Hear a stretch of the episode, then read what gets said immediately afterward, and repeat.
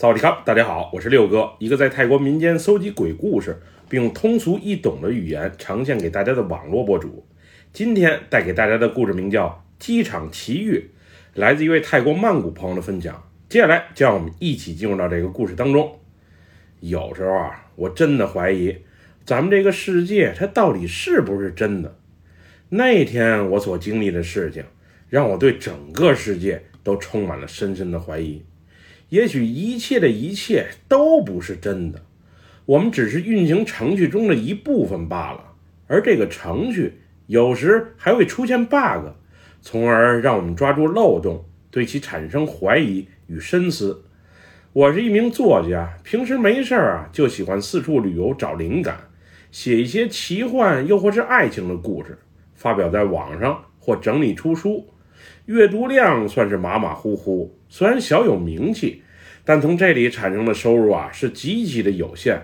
不过我家挣钱不靠我，家里有几套商铺出租，收入还算是稳定。家人是比较支持我走写作这条路的，所以能从事自己所喜欢的行业，我觉得呀是特别的幸福。我喜欢在喧嚣又或是陌生的地方写东西，那样会使我更加的有专注力。我所讲的这件事儿啊，就发生在去年五月。当时新冠疫情已经退去了，泰国的旅游也逐渐在恢复当中。因为疫情的缘故啊，那几年我除了在泰国本地转转，基本很少到国外。所以各国一开放，航班一恢复，我就又开始了自己啊四处旅行写作的生活。那次我原本订了去印尼巴厘岛的机票。那里的白沙滩以及淳朴的生活氛围都是我所向往的。一般从曼谷前往印尼巴厘岛的航班都在朗曼机场坐，不过那种廉价航空公司啊，座椅小，前后排的位置还特别近，四个多小时的航程让我很是难受。那些日子我身体状态不是太好，但出国旅游的心情却十分的迫切，所以最后一狠心奢侈了一把。直接买了太行的直飞航班，从苏安纳普机场出发，离我家也算是近。虽然机票贵些，但座位舒服呀。飞机上还管饭，有灵感的话，我还能抽空啊写点东西。我觉得是挺划算的。我一般出行啊，就是一个登机包，外加一个双肩背包。说来也怪，那天自从我一出门，怪事儿就不断的发生。先是车从家里开出去几公里之后，老爸随口问了我一句：“哎，你护照拿没拿呀？”我才发现自己啊，仅仅是拿了身份证，护照还就真的落在家里了。老爸不得不把车掉头，回家又取了一趟。之后快到机场的时候，我发现自己的手机就快没电了。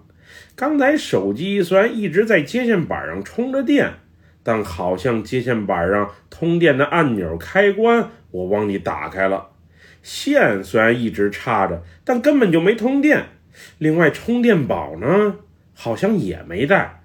我平时没这么糊涂的呀，也不知道那天啊到底是怎么了。等我把行李托运完之后，我看时间还早，机场的人啊也不算太多，于是啊没有着急进海关。而是去苏安纳普机场一层的那个美食大排档里啊，简单的吃了口东西。等我东西吃完，背着双肩包前往机场顶层的出发口时，我突然发现自己的机票怎么不见了呢？护照是放在兜里了，可机票却神奇的不翼而飞了。这一系列的变故啊，给我搞的是心烦意乱。好在太行的托运窗口啊，还有工作人员在。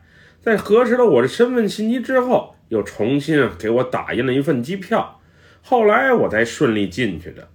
当时安检也很是麻烦，随身的小化妆包被他们查了，我包里一大堆电子产品啊，更是被全部掏了出来。另外，我一个特别精致的打火机忘记托运了，被安检人员给扣了，还有一个瑞士万能刀也一并被没收了。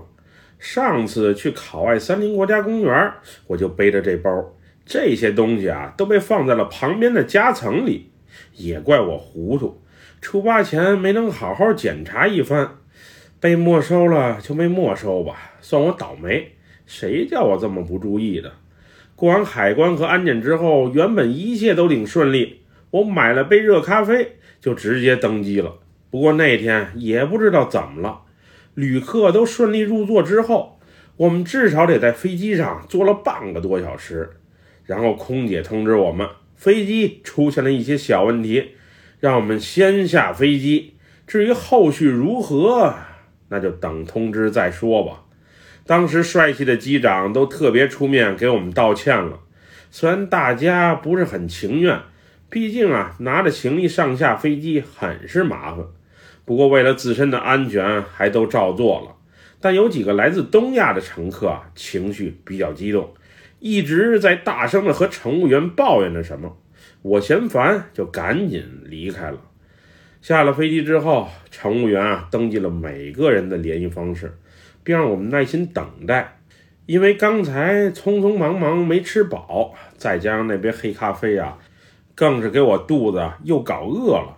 于是我准备先去机场里面的餐厅啊，再吃点东西，然后回来应该也来得及。走之前，我还特意问了一下该航班的工作人员，问大概能多长时间解决问题呀？当时那个小姑娘回复我，至少也得一到两个小时吧。所以我就更踏实的去吃饭了。那会儿苏安大普机场里面的餐饮服务还没完全恢复，只有零星几家快餐店开着。转了一大圈之后啊，我去麦当劳买了一份套餐，价格要比外面贵不少。不过相比其他的快餐，这里啊算是最靠谱的了，无论是味道还是性价比。那天我刚坐下没多久。一个南亚长相的小女生啊，就坐在了我的身旁。我俩先是相视一笑，然后各自吃了自己的美食。我那会儿啊，边玩手机边吃着东西，刷着当天的新闻。后来我不小心把酱料滴在了裤子上，那个小姑娘还好心的递过来一张卫生纸，让我擦拭干净。然后我俩用简单的英文啊，顺势聊了起来。她说她叫普雷玛，来自斯里兰卡东部的巴提卡诺阿。他来这里啊，主要是旅游，顺便啊看看当地的远房亲戚。他亲戚是在曼谷的老城区做服装和餐饮生意的。我们那天啊相谈甚欢，但是因为语言上的障碍，有些事情想沟通深一些的话，因为词汇量的不足而不得不终止。当时普雷马还说。麦当劳在斯里兰卡只有西海岸的城市才有零星的几家。他虽然从小就知道麦当劳的存在，不过从来啊没有品尝过。直到上大学之后，他才第一次感受麦当劳的美味儿。我俩至少得聊了近半个小时。之后，这个叫普雷玛的小姑娘因为自己所乘坐的飞机啊要起飞了，而不得不提前离开。没想到他离开之后没多久，又折返了回来，并以乞求的语气啊拜托我：“呃，姐姐，我有件事情忘记了，你能帮帮我吗？”“好妹妹，有什么事儿你直说，只要我能办得到，我都尽力。”“嗯，我刚想起来，我忘记了一件行李啊，在机场地下一层的存包处，您能帮我把这件行李取出来，寄给我曼谷的亲戚吗？”这倒是没问题，不过也得等我从巴厘岛再回来了，大约一个星期后，可以吗？那没问题的，谢谢了。这是存包处的钥匙和票据，您帮我收好，柜子号是十七。好的，包里不会有什么违禁品吧？我下意识的以开玩笑的口吻说了一句：“啊，没有的，没有的，都是我的一些衣服，还有私人用品，没有违禁品的。”有违禁品的话，人家也不会让我存呀。好的，那你就放心吧。